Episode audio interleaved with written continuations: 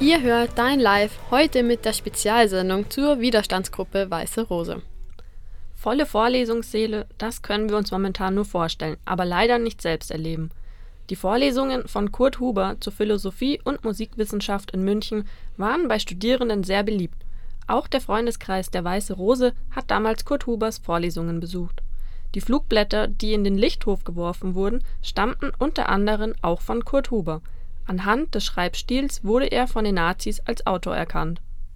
Wir haben vor ein paar Jahren ein berührendes Interview mit der Tochter Birgit Weiß gemacht, die leider schon 2012 gestorben ist. Damals hat sie uns erzählt, wie sie die Verhaftung ihres Vaters als 13-jähriges Mädchen erlebt hat.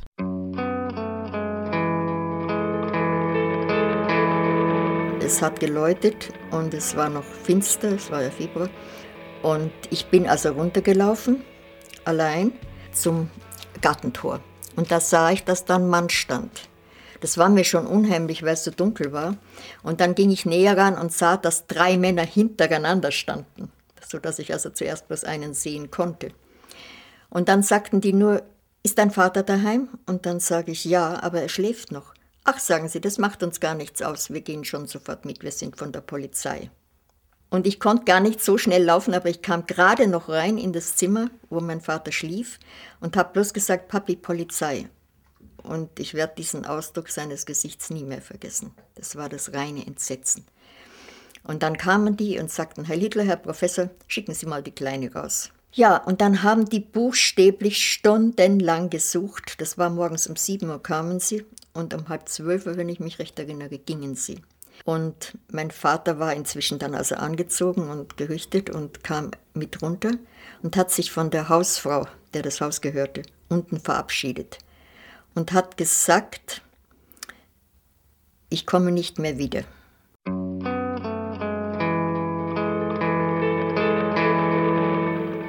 Ja, und dann haben sie ihn mitgenommen und sind gegangen und ich habe buchstäblich, das kann man sich heute gar nicht mehr vorstellen, ich habe von 12 Uhr mittags bis abends um 6 Uhr gebraucht, bis ich meine Mutter telefonisch überhaupt erreichen konnte.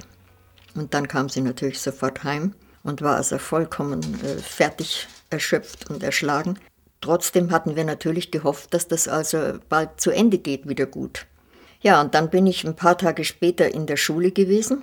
Dann weiß ich noch, dass ich rauskam und plötzlich stand eine Schwester meiner Mutter weinend und hat mich abgepasst. Und ich sag, was ist denn passiert? Ist, ist da ist was mit dem Papi? Und dann hat sie nur gesagt, sie haben die Mami geholt. Und dann war also meine Mutter ebenfalls eingesperrt, sieben Wochen lang.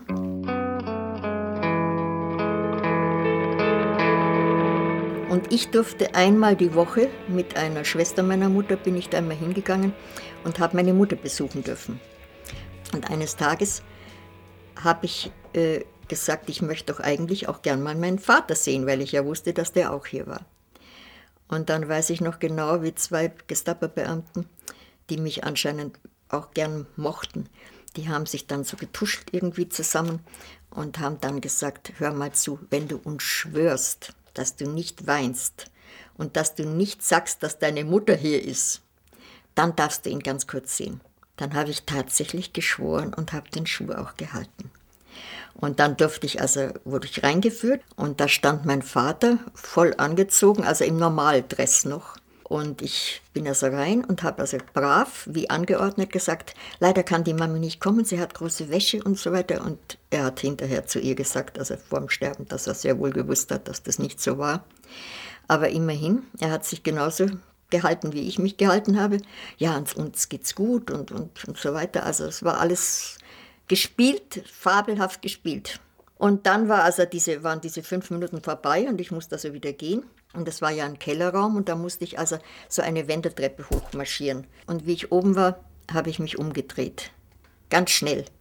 Und da habe ich gesehen, mit welchem entsetzten Gesicht mein Vater unten stand. Er hat gewusst, dass er das letzte Mal mich gesehen hat.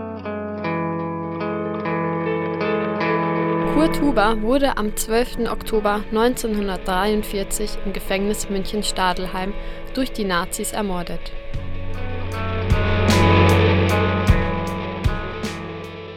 Ihr hört Dein Live auf M94.5. Step out of the shadow tonight into the beauty of a wonderful light. The graveyard's no longer my home. I'm awake